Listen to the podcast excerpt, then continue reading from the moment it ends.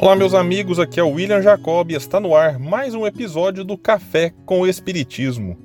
Hoje trago para nossa reflexão uma mensagem do livro Instrumentos do Tempo, intitulada Através da Reencarnação, ditada pelo espírito Emmanuel e psicografada pelo médium Chico Xavier.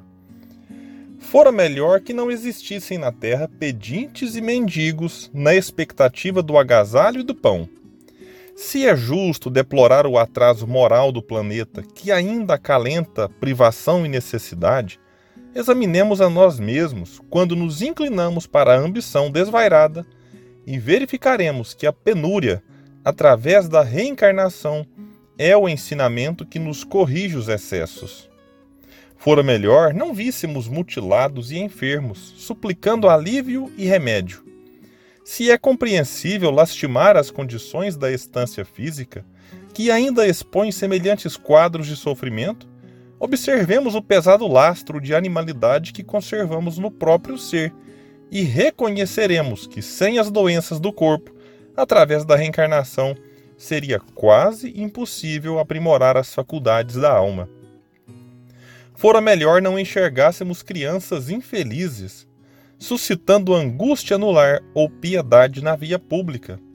Se é natural comover-nos diante de problemas assim dolorosos, meditemos nos ódios e aversões, conflitos e contendas que tantas vezes carregamos para além do sepulcro, transformando-nos depois da morte em espíritos vingativos e obsessores.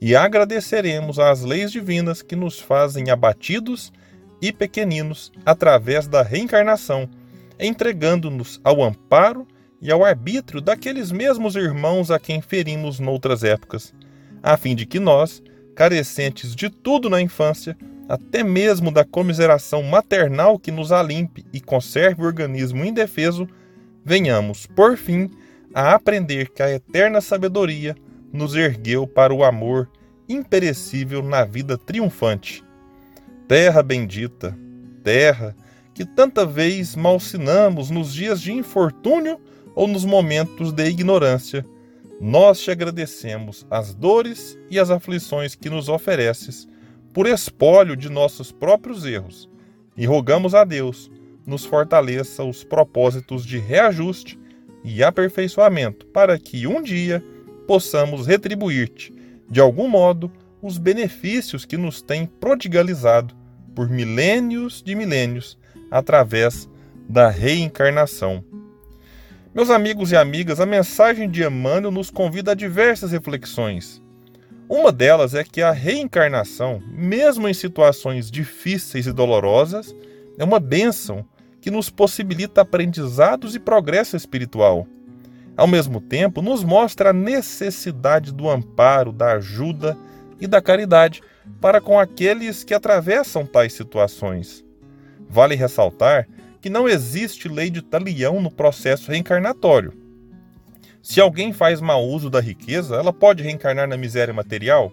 Sim, isso pode ocorrer, mas não quer dizer que isso ocorre sempre e que esta seja a única forma de ensinar que se faça bom uso da riqueza material. A lei divina nos apresenta diversas formas para que nos reajustemos perante a própria consciência e cresçamos enquanto espírito imortal que somos. Mais importante do que a preocupação com o passado é focar no que podemos fazer agora, por nós e pelos outros, para que todos tenhamos um futuro melhor. Que Jesus nos inspire e nos ajude a encontrar o melhor caminho. Muita paz e até o próximo episódio do Café com o Espiritismo.